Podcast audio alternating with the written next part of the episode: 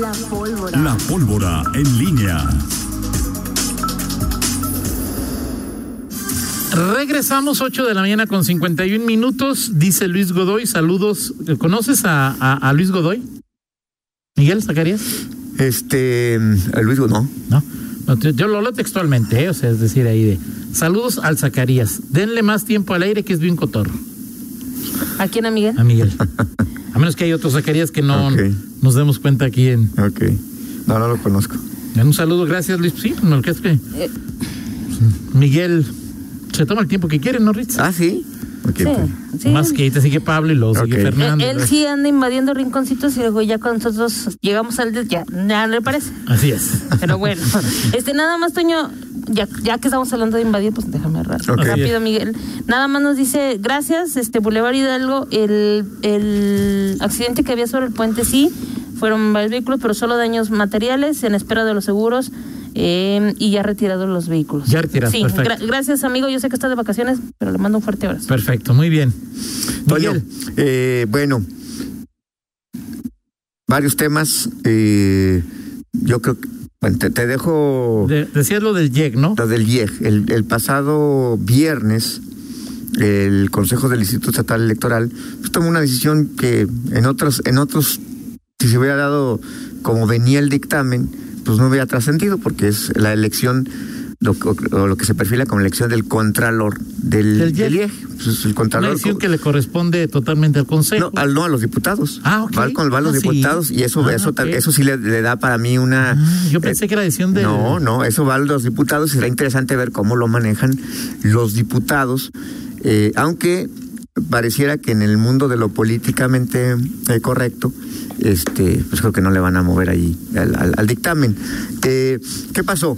El, a- hacen un concurso, la gente se puede eh, registrar para que para que se para que sea contralora que hay requisitos técnicos, se cumple, y al final son, pues, se elige una terna, que son los mejor calificados, así como, como el caso del, de los- Del del, Contralor.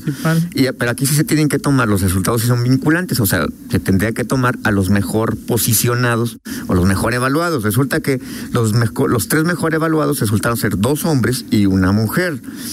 Eh, la decisión del Consejo del IEG fue que fueran dos mujeres y un hombre, es decir, dos de los uno de los dos hombres mejor calificados fue excluido Por ser hombre. por eh, exactamente Por ser hombre. por ser hombre.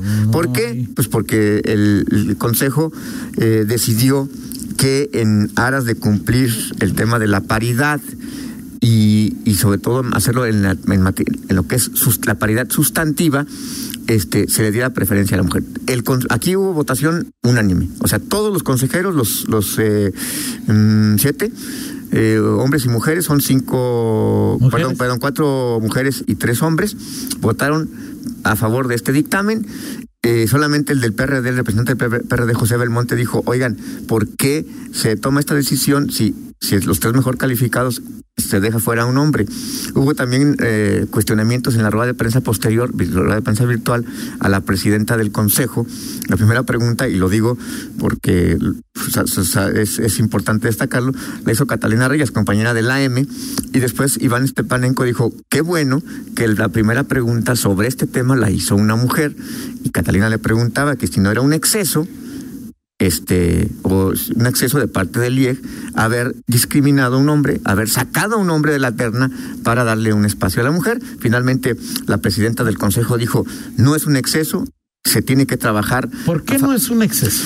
porque, bueno, según, la- lo, lo- según lo que dijo este, la propia presidenta del IEG, dijo que se tiene que trabajar por la paridad, pero además no solamente para que las mujeres ocupen cargos de representación popular, diputaciones, Sí, claro, claro, senadurías, claro, claro. alcaldías, una regiduría en una planilla de ayuntamiento, sino para que también vayan ocupando más cargos administrativos Claro, o cargos acuerdo. que son de designación. Claro, sí, sí, Como sí. este, bueno, no decir, pero, pero que tienen, que no, que no tienen que ver con la, con el voto popular. Así es. Entonces dijo, se tiene que avanzar en eso y se tiene que, tenemos que avanzar en reducir esa brecha. Durante mucho tiempo se tiene que ir revirtiendo esta tendencia de que ¿Pero qué dice los la ley o la norma? la norma, bueno, Que es vinculante.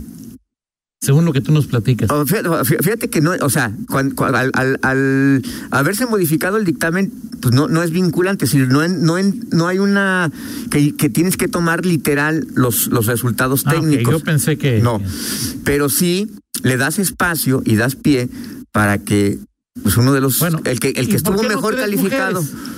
Eso fue lo que le preguntó, dijo, incluso dijo, pudimos haber hecho una convocatoria solo para mujeres. Sí, pues digo, ¿para qué Este, entonces estar? Y luego, pero- ¿por qué pero- no lo hizo?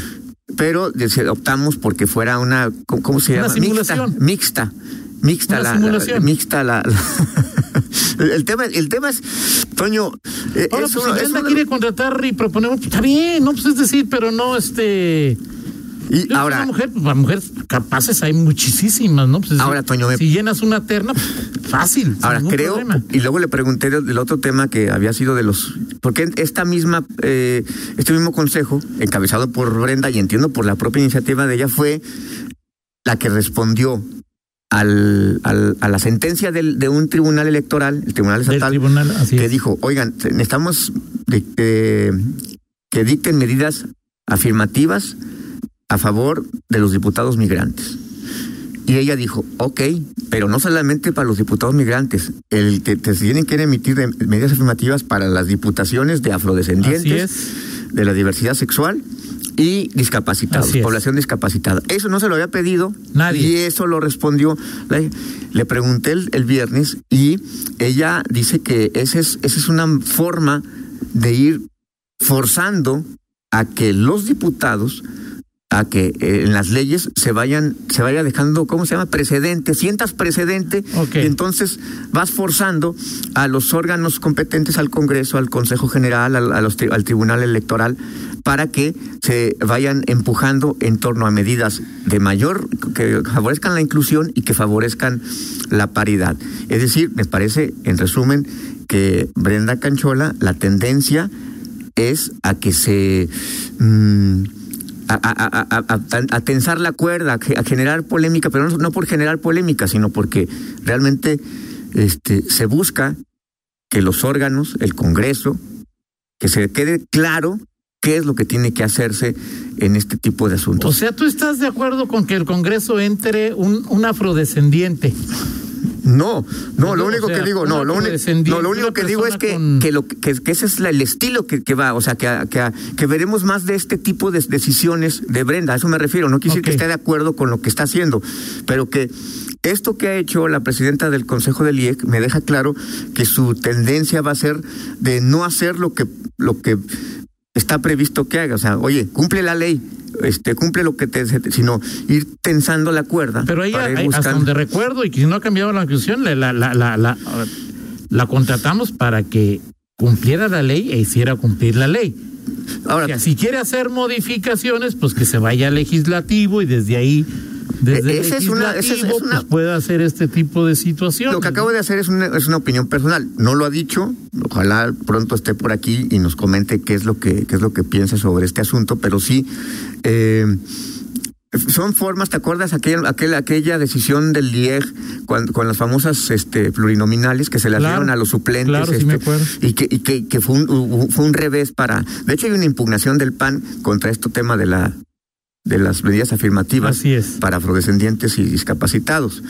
Eh, todavía está por resolverse. No sé si en este caso, porque está a salvo el derecho de la persona que, que fue excluida, Así es, que fue hombre. discriminada por ser hombre, este, pues, se puede quejar. Oye, ¿Discriminada o excluida?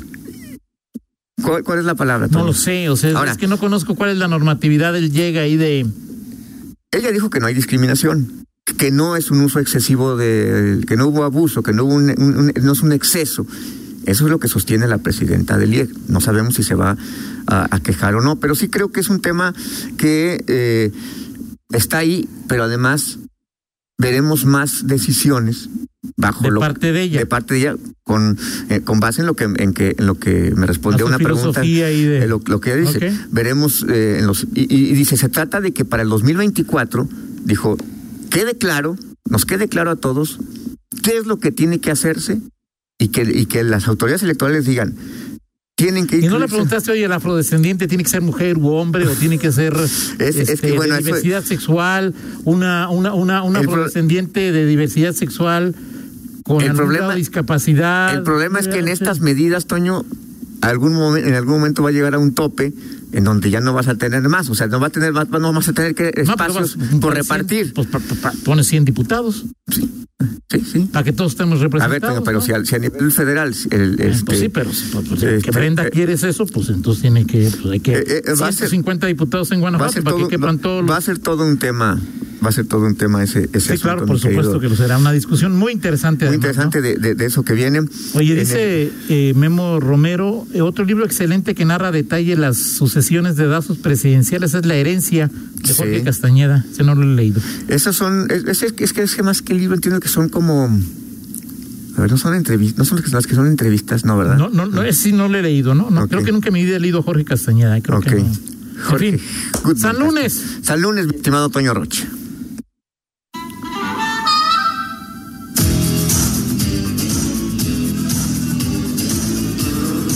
¿Quién es el culpable, Toño Rocha? Ya sabes, pero no. Pues,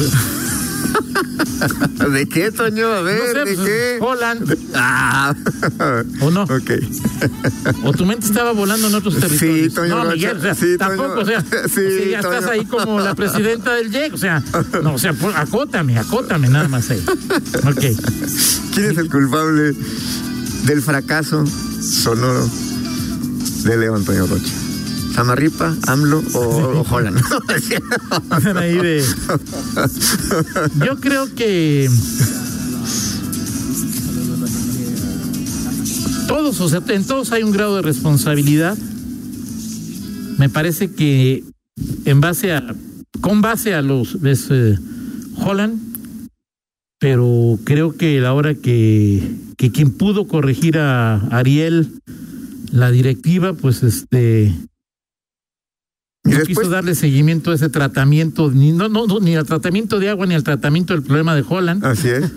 Este, y los jugadores, no sé, eh, también pues quedan mucho de ver, ¿no? Así- y para mí, para, para mí, la directiva, por una razón muy simple. Ajá. Aquí abanderamos, dije, no, es que no, no lo van a cambiar.